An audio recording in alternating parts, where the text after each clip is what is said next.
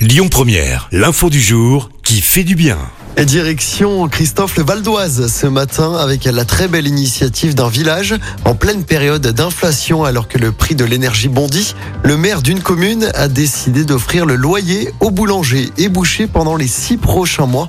Pour se faire une idée, la facture d'énergie pour certains commerces a parfois été multipliée par 5 ou par 10. Alors cette opération, ça représente tout de même un budget de 6 000 euros pour cette commune d'un peu plus de 1000 habitants. Le maire appelle également les habitants à consommer dans les commerces pour éviter leur fermeture. Écoutez votre radio Lyon Première en direct sur l'application Lyon Première, lyonpremière.fr et bien sûr à Lyon sur 90.2 FM et en DAB+.